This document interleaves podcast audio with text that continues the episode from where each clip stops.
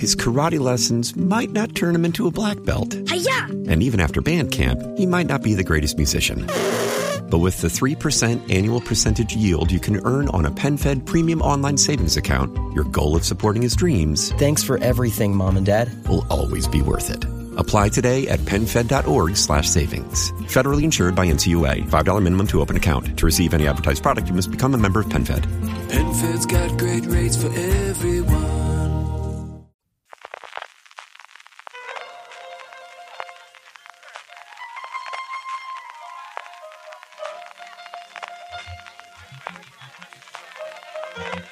Estás escuchando Fuera de Series con CJ Navas.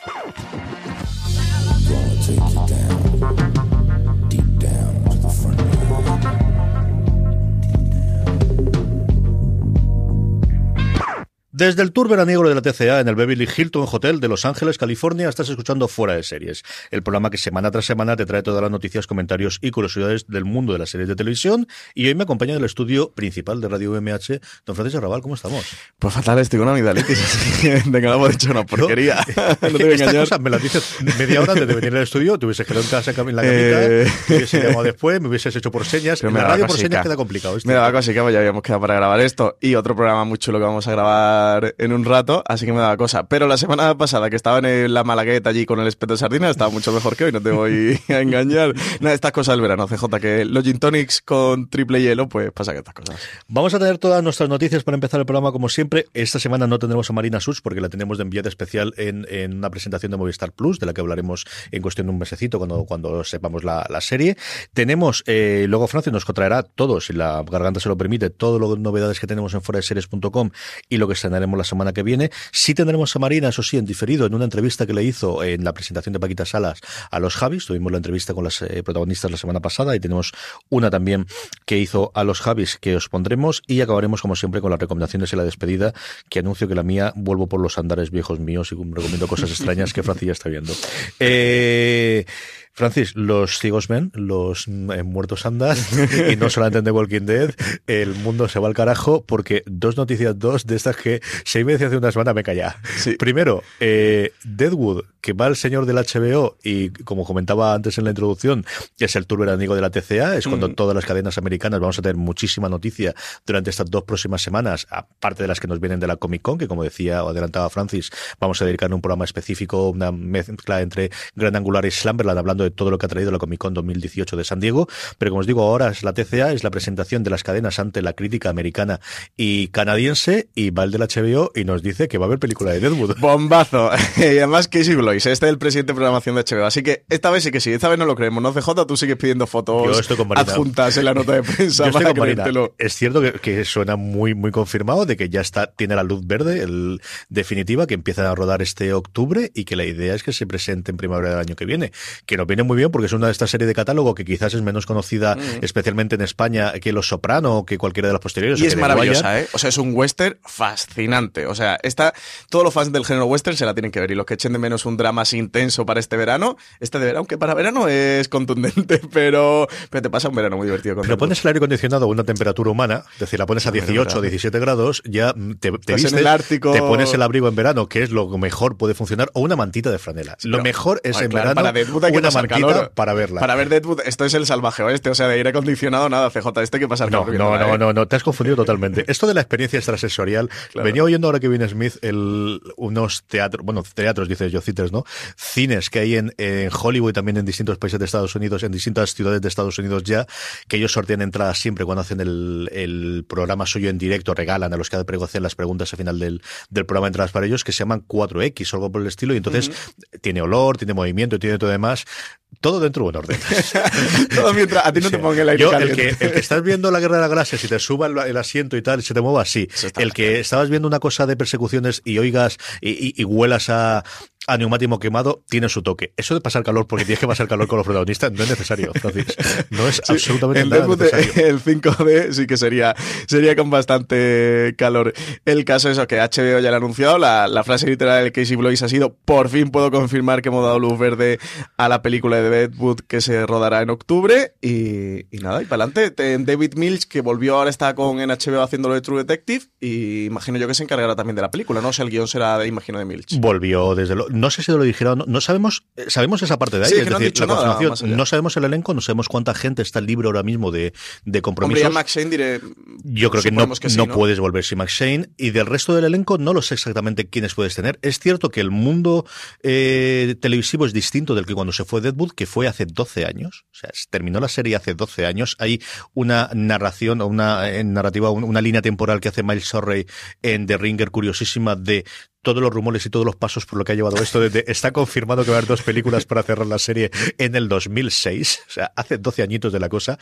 Y es cierto que entonces era muy complicado volver a contar con los actores porque los que estaban comprometidos en televisión tenían temporadas de 22, 23 episodios que le dejaban un huequito Claro. pequeñito en verano para, para nada, hacer una película indie y poquita cosa más y no meterse en dos estos fregados más los problemas. Ahora, en lo que las temporadas televisivas vamos a 10 o 12 episodios, yo creo que es relativamente más sencillo encontrar huecos en la agenda, sobre todo si no aparecen todo. Creo que es totalmente imposible si, si no tienes a Max Shane, que tendrá que combinarlo con lo que tiene en, evidentemente, en American Gods, que tiene que haber rodado ya, con todos los problemas que ha habido. rodando lo que sabemos por la entrevista Pues que yo creo con que Paco Cabezas, están ahora en Si rodaje. tuviese que apostar es termina de rodar Y se va a ir para- coge el Red Eye de Vancouver a donde vayan Claro. a rodar esto y automáticamente en Toronto. al día siguiente están. Sí, sí, sí, sí. Timothy Olyphant imaginamos que también, y Molly Parker y, y John Hawkes, que era parte del, del elenco principal, del, del cuerpo principal de la serie. Yo supongo que sí. El guion no, yo creo que no hay ninguna posibilidad que no sea David Milch. Y yo creo que si vuelves aquí es porque vuelven a tener esa relación que se rompió un poquito después de la cancelación de la primera temporada de LAC entre David Milch y HBO, que al final fue uno de los niños bonitos. Lo trajeron en su momento de, de policía en Nueva York y le creó Deadwood, que como os digo, ahora ha pasado un segundo plano, sobre todo aquí, pero que en su momento era, se hablaba siempre de ella al nivel de a dos metros bajo tierra, de, más incluso que de Wire, que The Wire fue un poquito posterior y empezó a coger fuerza, sobre todo a partir de la eh, tercera temporada en, en la crítica americana y al nivel de Los Sopranos. Se hablaba de esas dos series porque era un tío mucho más conocido que venía de hacer, mm, bueno, de lo mejor que se hacía entonces en televisión abierto, que era Policías de Nueva York. Y, mm, y nada, a ver qué, qué es lo que ocurre con ella para primavera y tendremos mucha curiosidad por verla, desde luego. Yo le tengo grazas. A mí Deadwood sabes que es también de mis series favoritas de, del HBO. De lo, bueno, que podemos llamar clásicos, ¿no? Que es que son de hace 10, 15 años. Parece como muy antiguo el llamarlo clásicos, pero bueno, son esta trilogía eso de Wire, Los Soprano, A dos metros bajo tierra, Sexo en Nueva York, de, de toda esta tanda de pelis que se Y si, que sacaron. y si esta ha sido una cosa rarísima, la otra, que la nos comentaremos más eh, en relación desde luego en ese gran angular con Slamberland que vamos a hacer sobre Comic Con, que es, se ha confirmado que definitivamente Locan Key lo teníamos bastante seguro, ya cuando Netflix se había metido por en medio, pero ocho años después del primer intento, del primer piloto que se rodó en su momento, de la adaptación del cómic de Gabriel Gil y, y Gabriel eh, Rodríguez, eh, dibujado por Gabriel Rodríguez, ha llegado definitivamente la adaptación de Netflix. Netflix confirma que va a tener una temporada, con los mismos showrunners que el último piloto que lo hicieron para, para Hulu, y, y nos falta conocer el elenco y cuándo se estrena la cosita. Pues sí, eh, cuarto intento, ¿no? Eso fue el de película, luego tuvo un proyecto de serie en Hulu, otro en Fox, otro en Universal. El, el último fue el de Hulu, que parecía que sí que iba a salir adelante. En último momento la tiraron para atrás. De hecho, en foreseries.com hemos sacado, pues sí, al menos creo que un par de noticias de lo de, de lo Cankey, de que parecía que iba la cosa para adelante, pero bueno, ya se ha confirmado. Eh, nosotros lo dijimos y además lo comentamos también en la redacción. Cuando, cuando entró el rumor, y no rumor porque salió como noticia, que Netflix eh, estaba desarrollando un, un proyecto sobre lo Cankey, casi quedábamos por hecho que, que Netflix se, se la quedaría, porque no, no suelen tener por costumbre, no conocemos proyectos que no, no van a llegar Y a si no, yo creo que no hubiese saltado. Yo creo que también era una cosa de preparación. Me extrañaría que se hubiese conocido que tendría el piloto. eh, Tradicionalmente Netflix eh, ordena la, o pide, eh, encarga, mejor dicho, ¿no? que sería más la traducción del, de ese order que dicen los americanos. Encarga la temporada completa y yo creo que lo hubiésemos, no se hubiese filtrado que, que se habría eso si no tenían detrás el, el que vamos a, a encargar la serie completa. Sí, yo creo que sí. Así que bueno, en cualquier caso, buena noticia, ¿no? Porque este es un cómic de los que nos gusta. CJ, A mí me gusta muchísimo. Yo creo que además es un cómic muy para serie, es un cómic que va a más. La primera temporada temporada, primera temporada, el primer arco argumental, eh, lo que queda aquí como el, el primer, los primeros eh, números, están bien sin pasarse, es una muy buena idea, una muy buena premisa inicial, pero es una, es una colección de cómicos, una eh, obra que va ganando con el tiempo. Yo creo que el tercer arco, si no recuerdo mal, es el que para mí es el, el- el tira para adelante muchísimo y gana muchísimos enteros, en el que te cuenta el origen de, de lo que está ocurriendo posteriormente. ¿no? A mí me gusta muchísimo, me, me, me encantó cuando lo leí en su momento, sin saber quién era Jonah Hill en esos momentos, y, y de verdad que, que es uno de estos que le tiene muchas ganas porque lo has visto tantas veces a punto de llegar.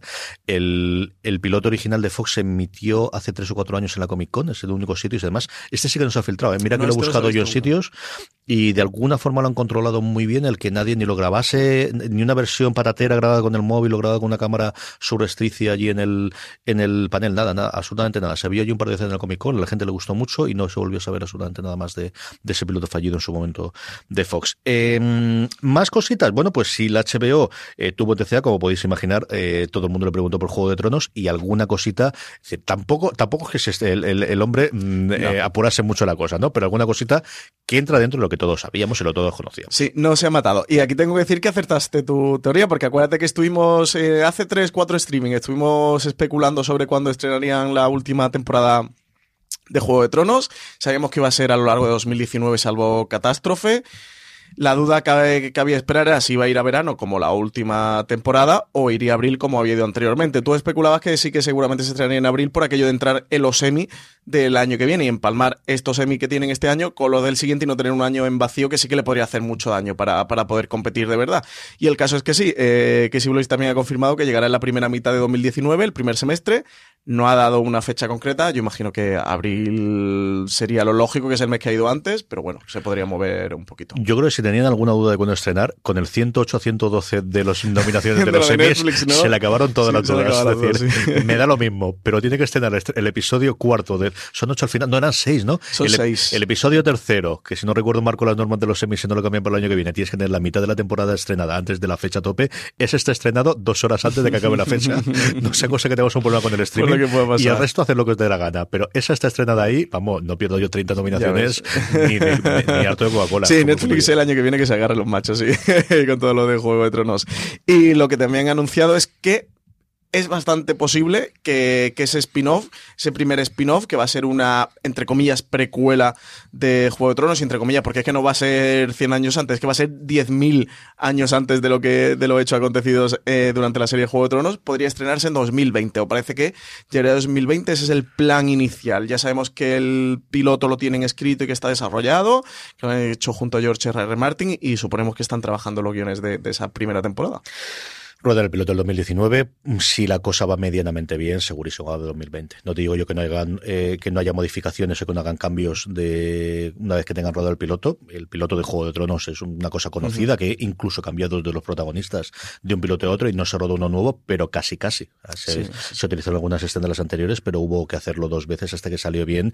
Yo creo que no se puede permitir estar un año sin algo sin algo que funcione. El problema es que no saben que le funciona y esta es la que tiene más visos de que le funcione. Yo ¿no? pensaba que se iban a dar un año de descanso. Por aquello de dar un poquito de descanso de Juego de Tronos y porque en 2020 irá eh, la, tercera temporada de Westworld, imaginamos. Porque a 2019 ya han dicho que, Que no que hay. la gente vaya esperándose, que, que esperen sentados a que Jonathan Nolan y Lisa Joy acaben guiones y empiecen a rodar. Así que yo sí pensaba que, como han hecho este intercalo entre Juego de Tronos y Westworld, sí que pensaba que Juego de Tronos fuera 2019, Westworld 2020 y el spin-off lo viéramos en 2021. Pero no, Mucho toda la pólvora 2020. Yo creo que además todo el tema de AT&T y de la compra ha podido precipitar. Ya también, bueno, como curiosidad que Siblois estuvo comentando toda esta polémica que había alrededor de que si, si AT&T iba a diluir, entre comillas, si le podemos llamar diluir la marca de HBO, por esto de eh, intentar o llevar una estrategia similar a la de Netflix en cuanto a cantidad de producción y producir mucho más y eso podría suponer eso un poquito la disolución de ese estilo, de esa marca, que Siblois ya dijo de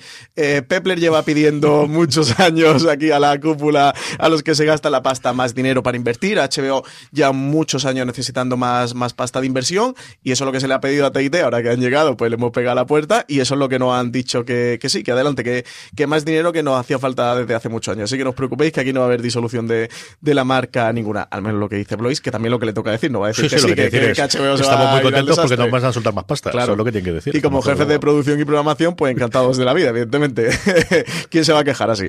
El, el caso es que yo- sí que puede que AT&T haya precipitado eso un poquito. No precipitado, sino que, que se pongan las pilas, porque Amazon viene con su Señor de los Anillos y sus Conan los Bárbaros y, y todo lo que está preparando. Y Netflix está por ahí, Hulu ya vemos que cada vez aprieta más y Sky parece que también empezará a ponerse las pilas. Así que empezamos a entrar en un mundo competido que, que aquí tienen que arrimar todos.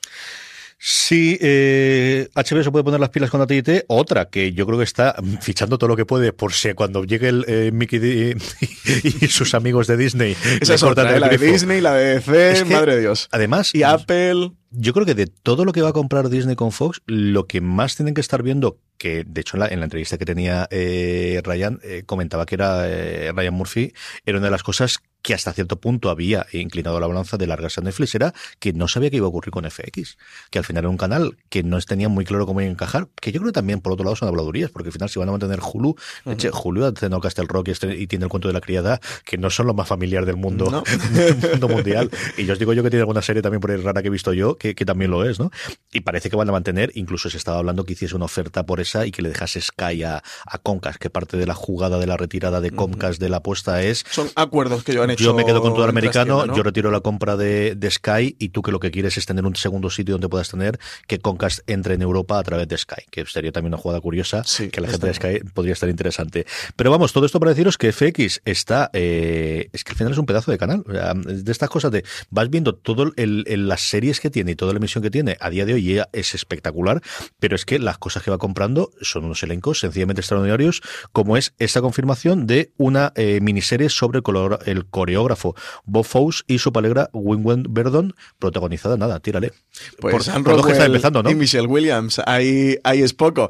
Y por si fuera poco, Sam Rockwell y Michelle Williams, que son encargados de, de protagonizar, de encarnar a este Bob Fosse y, y a Gwen Verdon, todo va a ir bajo la supervisión de Lin Manuel Miranda, que se ha convertido en el nuevo chico estrella de, diría, Hollywood, de series de televisión, estudios, musicales y cualquier producción de, de cualquier tipo cultural del show business norteamericano o ponerle ahí a Lin Manuel Miranda en el nombre eh, siempre está dando un, un subidón después de, de todo lo de Hamilton. El caso es que, para que no conozca un poquito Bob Fosse, era un coreógrafo muy famoso eh, del cine, pero fue el director además de, de Cabaret, fue el, el que hizo Cabaret.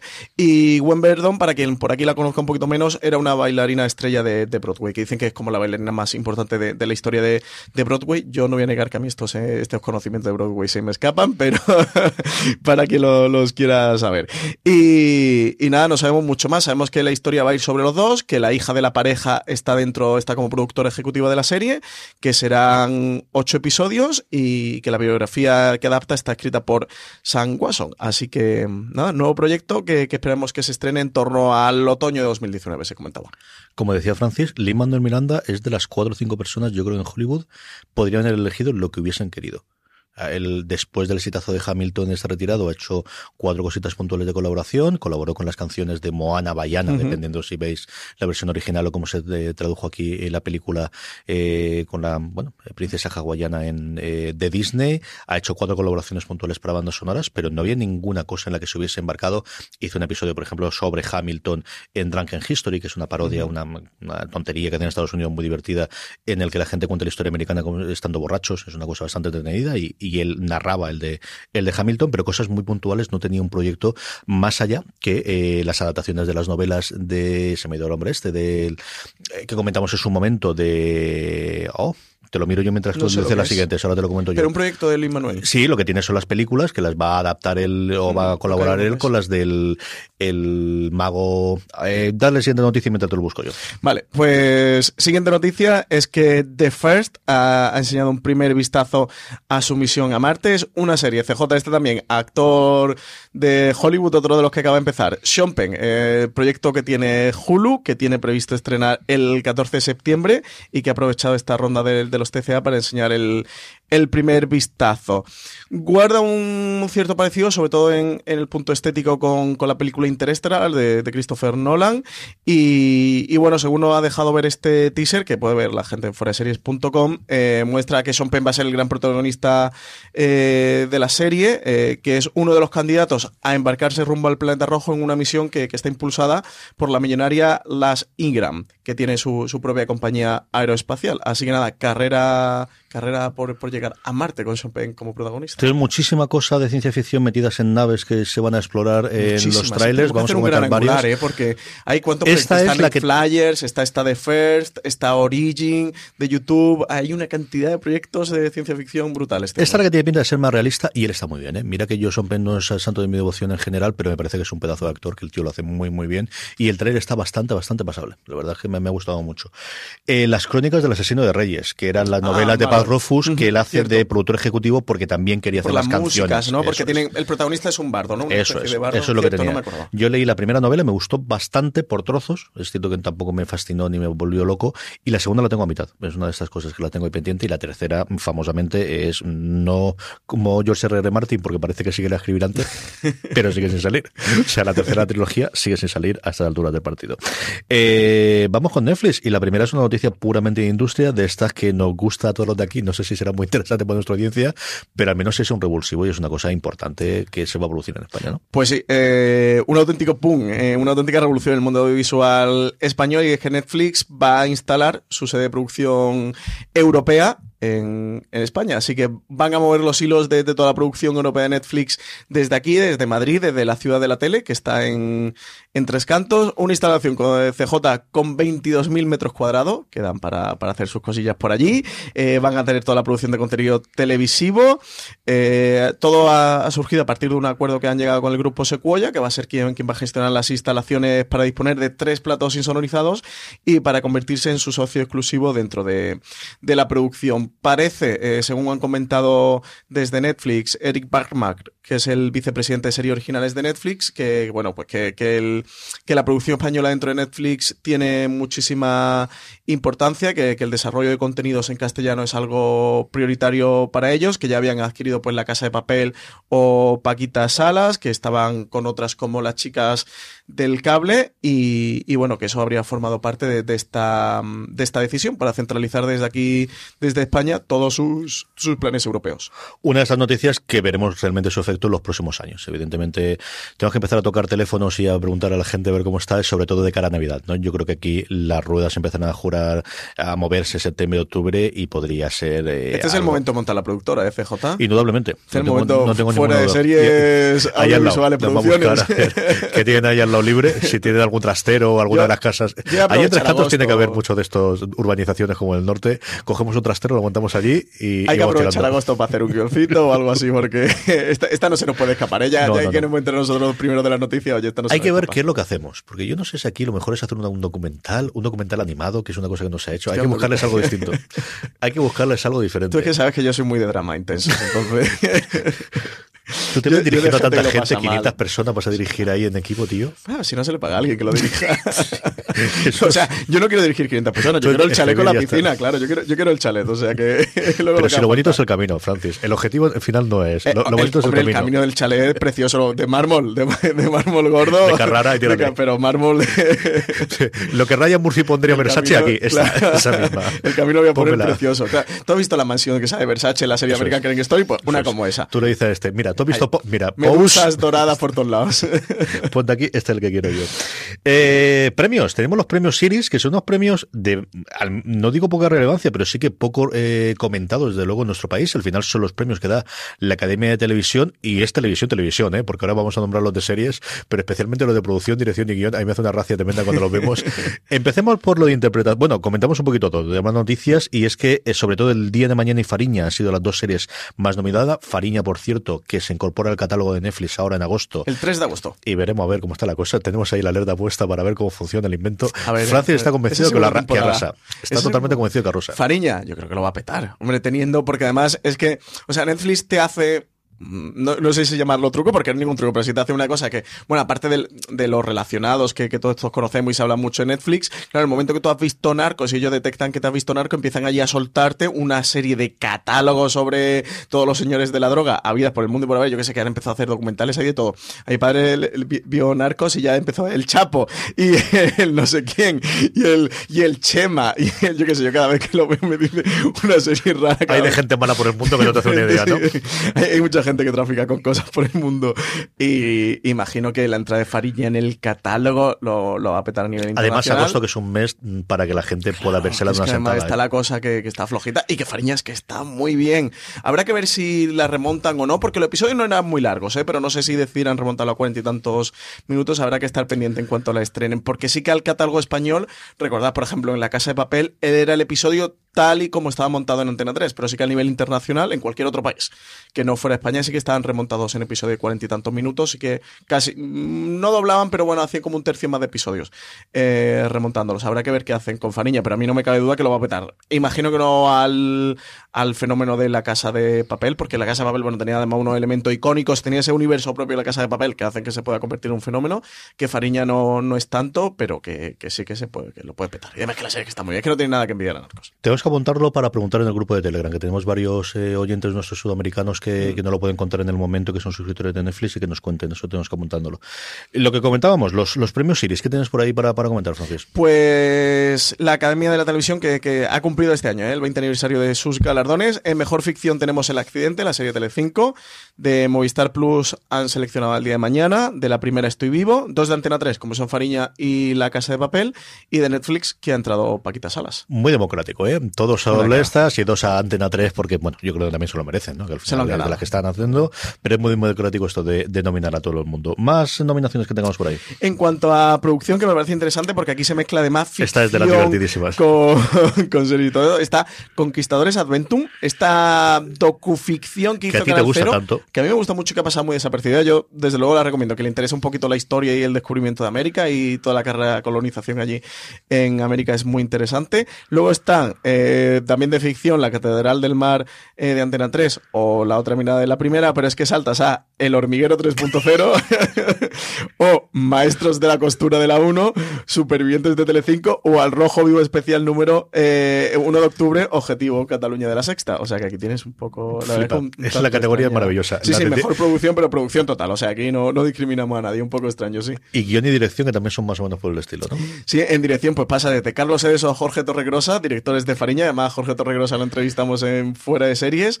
a tener también a los directores de Vis a Vis, que son Jesús Colmenar, Sandra Gallego, David Molina y Jesús Rodrigo, a Jonah Pardos por Radio Gaga, que es un programa de... De Cero, que le gusta mucho a Cero, Miguel. Sí, que además está muy bien, o a los directores de Masterchef, que son Patricia Fernández y Hugo Tomás. Así que sí, una categoría también un poco rara. También está Mariano Barroso por el día de mañana. Que no sé, CJ, si tú estás conmigo, yo Hombre, sin desmerecer a los directores de Masterchef, que no la veo, pero seguro que hacen un excelente trabajo. Creo que aquí Mariano Barroso por el día de mañana. Es que yo creo que el gran problema es que churra, eh, juntar churras con merinas. Es que, Es, ¿qué decir? Barraso tiene que ¿Qué hacer un, trabajo de ficción y de grabar, mientras que los otros tienen que hacer un programa en directo que empieza a la estas y acaba al día siguiente, pasado, bueno, y no llega al siguiente, casi a las vueltas, estando en directo, claro, es que son dos, dos naturalezas totalmente distintas. A mí me parece, me parece un error, sinceramente. que no sé cómo lo al valoras, sinceramente no sé cómo lo valoras. ¿Cómo puedes comparar uno con el otro? Al final tienes que tirar por afinidades o qué es lo que viendo.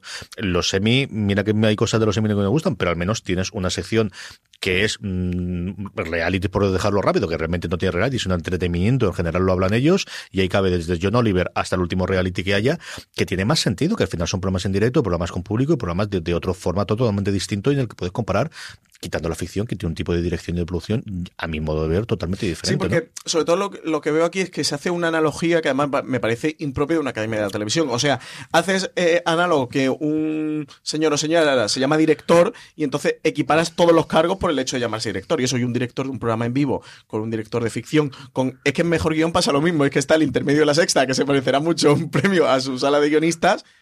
Pero es que está el día de mañana en Movistar Plus, que es una manera completamente de trabajar diferente, con unos guiones totalmente diferentes, que los dos son guionistas, que los dos crean historia, pero es como si hace un premio en el que mm, guion metes a un señor escritor de una novela, un señor escritor de un cómic, un señor escritor de una serie y uno de una película. Bueno, pues son todos eh, guionistas. Bueno, el novelista sería un escritor. No, pero, pero me refiero, al menos- todos escriben historias, pero... Es que esa gente de ahí tiene más o menos el mismo tiempo para hacerlo al final, pero aquí lo que están metiendo es gente que tiene que sacar todos los puñeteros días de entre semana, Un trabajo diario, 50 chistes graciosos en función de la noticia que han salido O antes. zapeando en la sexta, que está también nominada. O sea, es que un poco, no sé, de verdad, además, sobre todo me parece impropio de una academia de la televisión. Entiendo que alguien, un grupo, una Yo creo que es privada- una academia de la tele que ha empezado a meter series. Yo creo que el gran problema aquí es, eh, ahora ha venido la oleada de las series y las hemos encajado en las categorías que tradicionalmente teníamos para nominar los programas de la tele, que es lo que tradicionalmente dábamos. ¿Por qué? Porque las series eran americanas y para dos series que teníamos, la teníamos en ficción, pero no metimos a ninguno de los directores. Yo quiero entender, sobre todo, bueno, pues viendo lo que está ocurriendo con el resto de los premios, los Feroz, que al final los primeros que han empezado a ver también eh, los de la crítica, de abrir la, pata para, para series, que en cuestión de uno o dos años, especialmente en el momento que entre HBO España, en el momento que Movistar Plus siga con su tendencia, en el momento que Netflix, por lo que comentábamos antes, tenga aquí la, la, la pata de producción, yo creo que esta gente tendrá que empezar a hacer categorías propias solamente para ficción. Creo Sí, que sí. ¿eh? A Y si lo apuras por documentales, ¿no? Porque al final yo creo que también tienes que tener una categoría de documentales que hacemos cosas muy decentes. Un poco un invento extraño este de la Academia de Televisión, a ver si le ponen remedio pronto. Estamos con la campaña de las descargas offline de HBO, así que vamos a empezar también. Categoría de La de la. Academia de la Televisión. Vamos a hacer en foreseries.com una pestaña que sea... Por las dos partes, yo creo por eso y porque mm, el resto de categorías de televisión, que es cierto que fuera de serie nos ocupamos menos, pero eso no quiere decir que no las veamos, y no te digo yo la revolución que fue la última temporada de Operación Triunfo dentro de la redacción y cómo se seguía aquello. Qué horror, menos mal o sea, que ha pasado. Es que tenías que vivir el Slack nuestro, el con los comentarios que da día después de las galas. De la guerra he tenido que comer. Es que, es que esto es lo que es. Eh, Entonces, eh, que no hablemos de eso fuera de serie, no sé qué no quiere decir que no lo veamos. Eh, pero creo que tiene que tener su categoría propia para poder competir, bueno, pues con gente que haga un trabajo similar y que funcione. La última noticia, antes de que vayamos con en zona, es empezamos a conocer ya alguna cosita de la próxima temporada, hablábamos antes de Ryan Murphy, de American Horror Story. Sabemos que el título va a ser Apocalipsis. Sabemos que el título va a ser Apocalipsis, que es la octava entrega ya de la serie, que se va a estrenar el 12 de septiembre en FX y todo se ha desvelado también en la Comic Con en una exposición que hicieron que además tendría que ser digna de ver, ¿eh? porque es una exposición que, que montaron en la que utilizaban la realidad aumentada en alguna de, de sus partes y, y el que hacían que los fans de la serie intentaran descubrir pistas que indicaran dónde pueden estar esas conexiones que ya Ryan Murphy anunció entre Murder House y Coven, que son la primera y la tercera temporada de la serie antológica American Horror Story.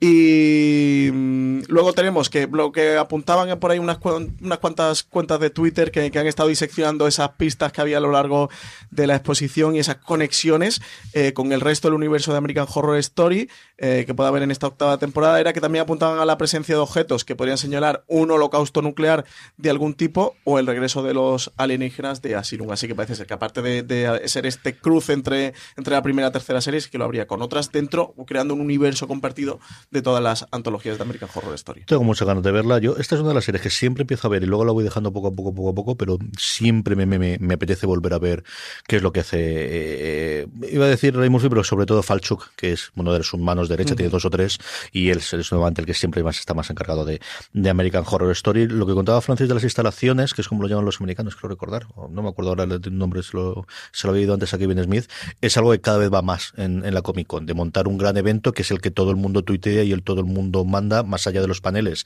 que si lo tienes, mm, bueno, pues puedes hacer lo que puedes hacer, lo que la organización te deje y... Sí, los invitados que lo pueda hay. llevar, todos los tablets. Pero sí que puedes cogerte y coger un edificio en cualquier otro sitio o alquilar un gran local y montar un gran pifostio que al final, pues eso, lo que quieres a día de hoy que es la, amplificación a través de redes sociales y a través de las de las de los medios de, de lo que estás teniendo allí para dar mayor nombre a la, a la serie, ¿no? Que te salga más barato que luego una campaña de publicidad tradicional en la que tengas que pagar. Sí, todo- era una exposición completa de series de FX, así que debería ser una auténtica gozada. Oye, ¿cuándo vamos a ahorrar para la Comic Con de San Diego CNJ? Yo creo que Pues para, tendríamos que ir un día. para el 2050 más o menos. Yo creo que Llegamos, ¿no? para. Yo creo que eso no se caerá antes. Si cada oyente fuera así nos diera un céntimo. Es para tomarlo con tranquilidad, sí, sí. No, yo, este, este año vamos, vamos a hacer, vamos a hacer la piel de toro, vamos a ver, el año que viene yo creo que podemos hacer una patita. Francia, por ejemplo, empieza a tener mucho festival de serie curioso y interesante Sí, que habría la que de acercarse.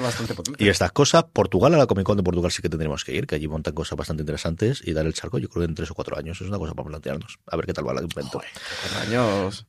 Se queda mucho. Bueno, pues me voy yo solo, no te preocupes, te quedas aquí ya está. Bueno, eh, hasta que llegan las noticias, eh, vamos con esta zona a la, a la vuelta. Don Francis Arrabal, que tenemos aquí, va a ser muy sencillo esta semana, nos va a hablar de lo que tenemos en fuera de. Este es el Esta Me Suena de esta semana.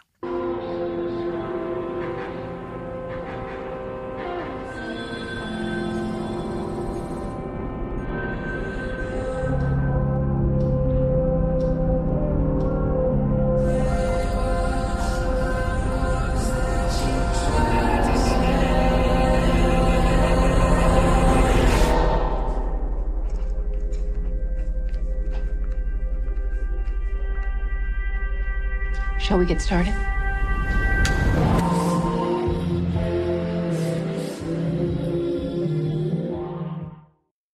Qué gran sintonía, qué ganas tengo de ver esta. Qué ganas tengo de ver esta. Francis, ¿qué puede encontrar nuestra querida audiencia en fuera de series.com eh, esta semana? ¿Qué podemos tener para la semana que viene?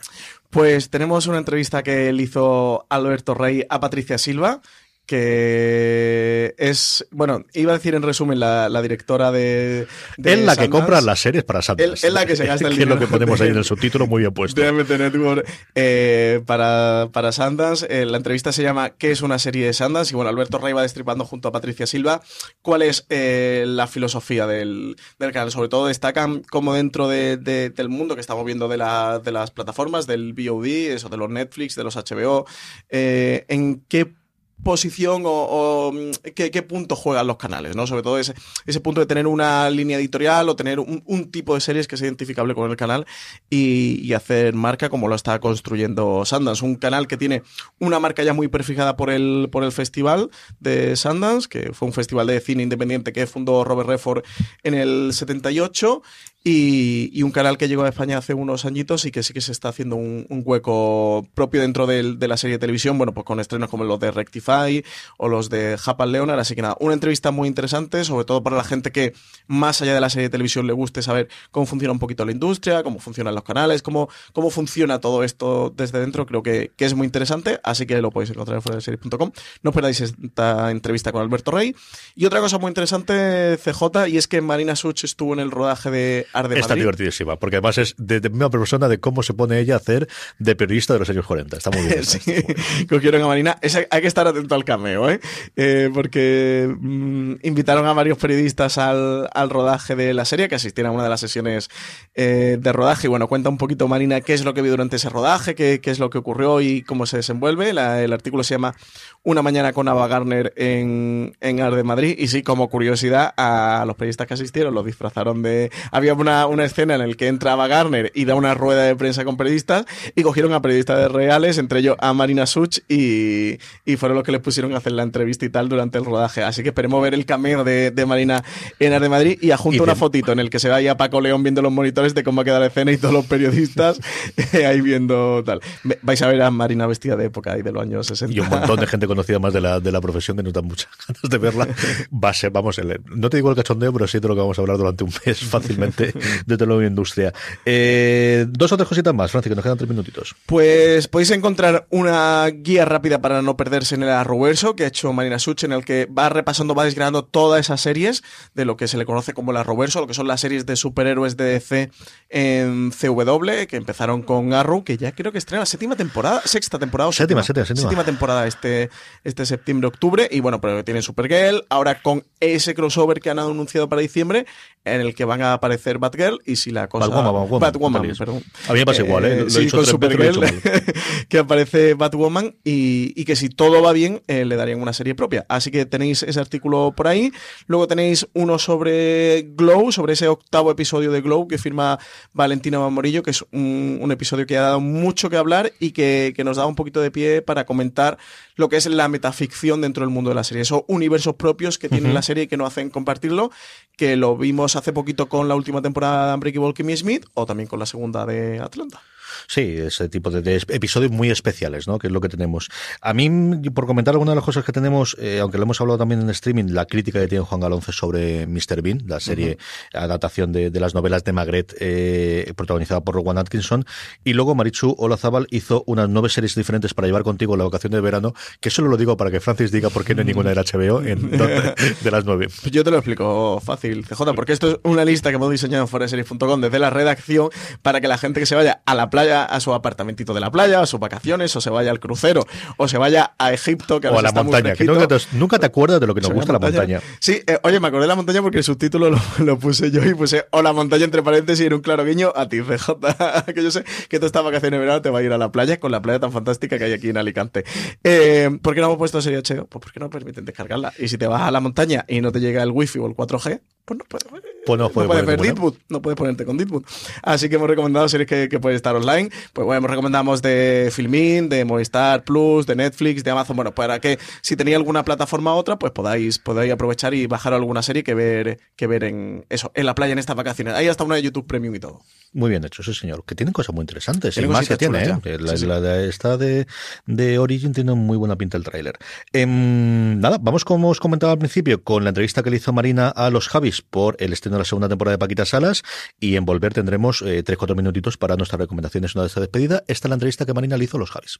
Con Nacho que ha cambiado un poco ahora registro de la serie, es un poco más, más dramática, por así decirlo. Me sorprende que lo está diciendo todo el mundo y para mí no es más dramática. Yo creo que la, la primera temporada también era bastante emocional, ¿no? Yo lo que creo que esta temporada es más épica y que Paquita va a un lugar más oscuro. Pero yo creo que sigue siendo divertida, ¿no? ¿No es divertida? Igual es que venimos de tanta promoción en redes, De diverti- de divertido, de gag eh, viral, Eso creo que eso también nos ha marcado mucho cuando el humor sin emoción no existe. O sea, para Yo nosotros, creo que- que- nosotros que- pensamos un montón en la serie a largo plazo. Para nosotros no son cinco capítulos y. Es parte de una construcción que se va a ir viendo a lo largo de las temporadas. Eh, entonces, para nosotros era muy importante en un cambio de plataforma anclar el personaje, explicar a la gente qué es, qué le pasa, cuál es su universo. Y entonces, a lo mejor si nos ha pasado que hay mucha presencia de la nostalgia, también es un cierre con el pasado, entonces eso pues tiene un poco más de dolor, pero yo creo que tiene momentos, todo lo de el domain y todo, y Todo lo de Ana Obregón y el calendario solidario. el calenda- y todo lo El, el, el, el, el el coach, tal. sí que es verdad que hay momentos todo lo de Tarazona, hay momentos épicos y momentos dramáticos Y los 90 también. Pero todos los momentos con la con la ayudante Bueno, el momento es que tenéis, es que me gusta de vosotros una cosa muchísimo, que tenéis eh, una cosa que se está perdiendo y es que tenéis mucha memoria folclórica de España. Eso es muy importante. El momento Miriam Díaz Aro cantando en patines. ¿Cómo no? No, pero ese detalle Claro, es importante. pero- ese ¿Cómo se- no va a entrar en también te voy a decir patines? una Pero cosa. ese detalle no se le Ella- acuerda Sí, sí, todo el mundo. 94. Sí, pero ella misma dijo, ¿queréis que vaya con patines? sí Obvio. pero dijo yo me llevo la, la ropa se lo trajo Sí, todo venís a casa y os probáis. y me trajo, y trajo la gorra y todo Todo. Es increíble. Sí, sí, era su gorra mítica, su gorra mítica. Sí. Su gorra mítica de cuando Y- cantaba. Es increíble, eh, to- o sea, sí, es verdad que nos, ah, es que nos encanta la tele. Yo me hincho a ver gente que se dedica a escribir y a dirigir televisión que no le gusta la tele. Hay gente que te, que te dice, uff, es que yo, yo trabajo en esta serie pues para ganarme el dinero, pero yo lo que quiero hacer es cine. ¿Qué cine vas a hacer tú? Sobre todo, ¿qué tele vas a hacer tú? Ah, ¿Qué, qué vas a hacer tú si no te gusta lo que haces? Hay mucha gente que mira, eh, en este país miramos mucho por encima del Bueno, Bueno, en todos a lo en mejor. todos no lados, bueno, pero miramos mucho por encima del hombro. Y lo que pasa es que si miras por encima del hombro algo de lo que tú participas, lo único que estás haciendo es joderlo. Y joderte a ti. Es Y como joderte a ti. el típico actor. Ya estoy cansado, la puta serie diaria. Tío, O el típico actor que vende una serie diciendo parece cine. Ah, Cállate. Como, ¿De qué vas? ¿De qué cine? Porque Es es en los años 70 se hacían mejores Claro. series en televisión española que el cine de Bueno, la hoy en española. día se hacen muchas mejores series que Es que es, es una, es una pasada. Pero lo de contratarte al actor de turno, de, que la- de criticando la propia serie que está haciendo todos los días y quejándose, es como, mira, chico, vete. Nosotros no, miramos, hagas. no miramos por encima del hombro las cosas. Nosotros Sí, participamos. pues, que si te gusta Puente Viejo, hazlo. Que no te gusta, no lo hagas. Que no tiene, sí, es un trabajo maravilloso y estupendo donde dan de comer a un montón de gente que está feliz de estar ahí. Y nosotros nos gusta la tele, por eso las referencias Que no folclóricas. quiere decir que no seamos críticos, que lo somos en la, en la serie, pero por lo menos sabemos de lo que hablamos, porque lo vemos. Entonces eso yo creo que es lo muy importante. Sí, pero una de las cosas que mola de la serie, yo creo que este, además es que eh, es una serie consciente de su tiempo también, que tiene mucha reflexión social. El primer capítulo, sin ir más lejos, es una reflexión sí. que está muy bien. En un momento que las series de ficción mm, intentan pensar en cosas imaginarias que nunca quieren tocar eh, lo que nos toca en el día a día, esta serie sí que creo que es muy Claro, reconocible. pero creo que la gente se va- le gusta eso, que hablan con los adjetivos que utilizan y de las cosas y pueden hablar agua el agua de Solán de Cabras. ¿Sabes? Pues, Sí. le dice el agua de Solán de Cabras. Hemos encontrado eh, con Paquita Salas un canal para, para hablar de lo que nos preocupa o de lo que nos hace reflexionar de lo que vivimos en nuestra día a día, sobre todo en nuestra, de nuestra- y de lo que nos gusta, sobre todo en nuestra industria, pero que a la vez se, se tra- se traslada a, a, pues a todo. Pero sí que es verdad que encontramos una, eh, una manera de reflexionar sobre lo que vemos alrededor. Yo creo que al final es importante hablar, por lo menos para nosotros, hablar de lo que nos rodea, porque es de lo que más conocemos. Y entonces yo creo que eso es lo que hace que la serie tenga personalidad. Que sabemos de lo que sabemos de lo que hablamos, por lo menos en esta serie. sabemos. Sí, pero ya que habéis, habéis mencionado Puente Viejo, eh, el tercer episodio, por ejemplo, que nos, nos han estado comentando Bryce, Belén, Lidia, todos, que es como que todos los actores se van a ver muy identificados. A ver, o sea, yo no soy actriz y el tercer episodio es de- ese sí que toca, toca muy dentro ese episodio, ¿no? Todas las circunstancias que pasan en él y tal. Que estabais buscando, ¿qué estabais buscando cuando Contar una cosa que me pasó, literalmente. O sea, en una serie, cuando yo trabajaba de actor, en la que fui y debido a todas las circunstancias de alrededor, no fui capaz de decir lo que tenía que decir. Que era una frase. Que era una puta mierda de frase. ¿Y qué serie era? Imperio. Imperium. Ah, Imperio. De hecho, Bueno, esa escena no está editada. Era normal. Bueno, el, el caso es que el caso es que no pretendíamos hablar de algo. Es que todo nos ha pasado o lo conocemos. Pero ¿cómo era la frase? No te acuerdas. Era como una especie de frase sobre las familias de los esclavos, con miles de nombres, me llamaron de un día para otro y fue como A Ramón También le pasó eso. que no sabía bien lo que decía. Y, no, pero queríamos hablar de eso y hacer un poco un homenaje a los actores que se desviven por tener una frase. Y que sueñan con tener una frase que en el fondo dices, ¿de verdad? ¿De verdad es tu sueño malvivir para tener una frase? No, pero sobre todo lo que está en el fondo para mí es la reflexión de que los actores no son ejecutantes, son artistas también. A veces se les toma como, ponte aquí, di la frase, esta frase exactamente, dilo como yo quiera, y al final es un robot. Entonces, yo lo que creo es en el proceso creativo y en el trabajo en equipo, y creo que el- la visión artística del actor es, es clave para que la interpretación sea buena y para que sea creíble y para que para es, es el final de la bueno es el- no es el final pero es una parte muy importante de la cadena No, desde luego en el rodaje es el centro. y la confianza Un en el actor, si un actor no está seguro, no tiene confianza en sí mismo, no le gusta lo que dice, eso, eso va a- a- a- al hoyo. Y no darle seguridad al actor tiene que ver con la propia inseguridad del director, que no que quiere hacer ir a lo seguro, tienes, tienes que decir esto como yo quiera para que tal, que tal. Y, y habla de eso, de cómo, de cómo a veces no se les permite ser creativos a los actores. Y entonces que eh, todos los demás sí tienen libertad, el de ahora te puede poner esto, puede poner lo otro, de- pero al final el, el actor muchas veces no se le trata como un artista. Pues sí, está basado en una experiencia propia, pero como casi todo. Es que también quería preguntaros eso porque el personaje de Castillo de también parece, también parece que está que tiene como bastantes cosas autobiográficas vuestras, ¿no? un poco el viaje que está Sí, claro, ella la descubrió Paquita aquí, en el Válgame Dios, que es donde trabajábamos Belén y yo. Eh, y luego tiene todo un proceso que en las siguientes temporadas irá creciendo. Es una chica que ha nacido para algo más que para hacer unos castings que no le Entonces, para hacer de muerta. Pero tiene que ver- Para hacer de muerta no es una chica con un carisma tan grande, una personalidad tan grande que se le queda corto todo lo que se le ofrece. Entonces, ese personaje va a dar mucho juego en las próximas temporadas. Yo creo que se define mucho cuando dice, no, es que no me gusta porque no está bien escrito. Y entonces ella dice, ella, es, O sea, ella probablemente sería una buena actriz, pero ella se da cuenta de que tiene unas ambiciones creativas más allá y, y no le está gustando lo que le llega y prefiere hacerlo ella. Entonces dice, oye, lo voy a hacer yo. Y habla mucho del momento de cambio que estamos viviendo, en el que nadie es nada concretamente. Todos somos un poco todo.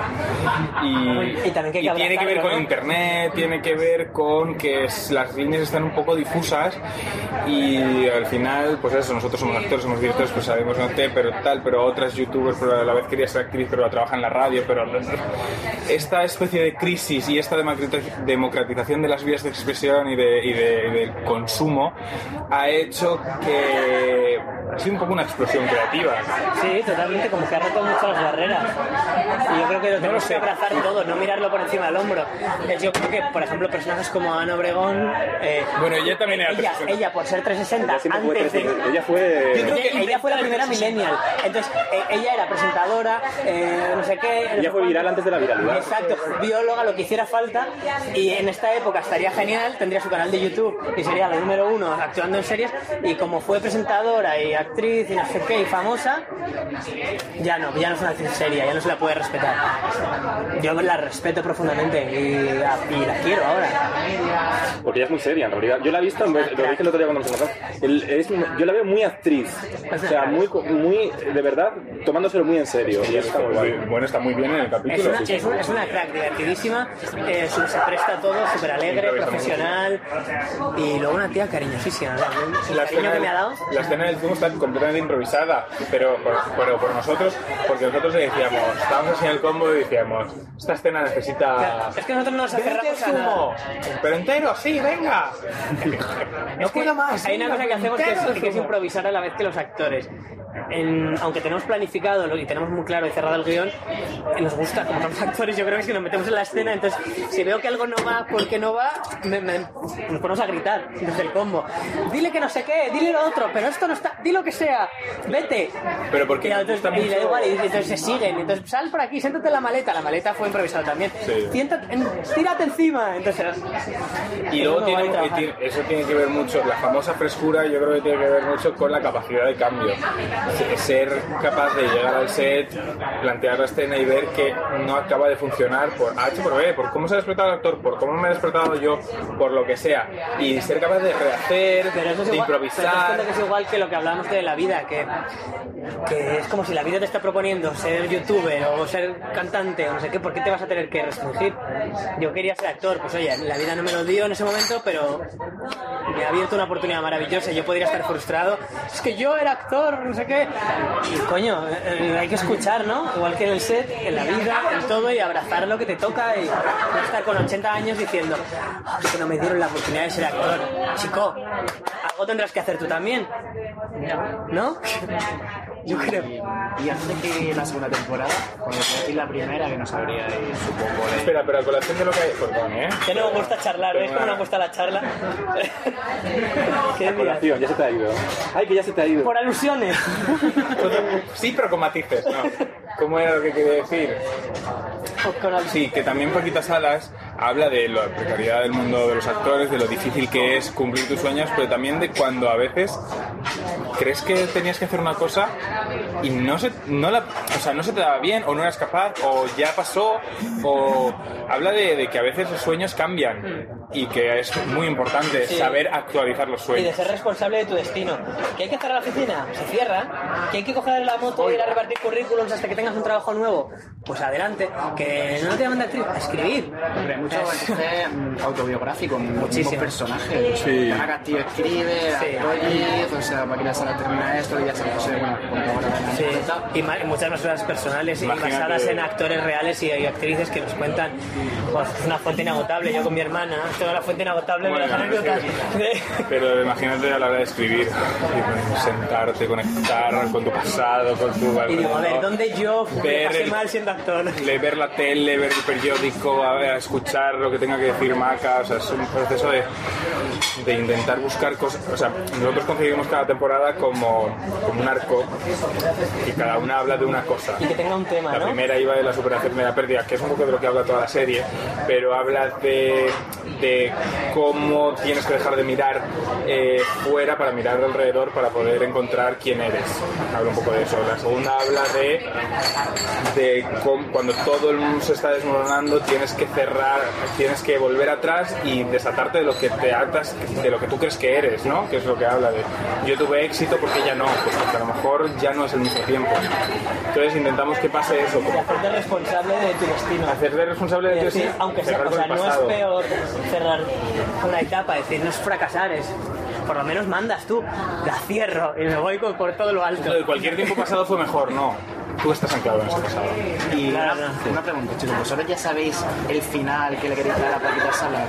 Tenemos varias opciones. Varias opciones. Varias, pero que todo dependerá del número de temporadas que tenga, pero sí que sabemos claramente hacia dónde va y cuál es la construcción de los personajes, como que está muy anclado en el personaje de Paquita, el personaje de Magui, el personaje de Ana Castillo, y luego hay muchos personajes de la primera temporada que todavía están ahí.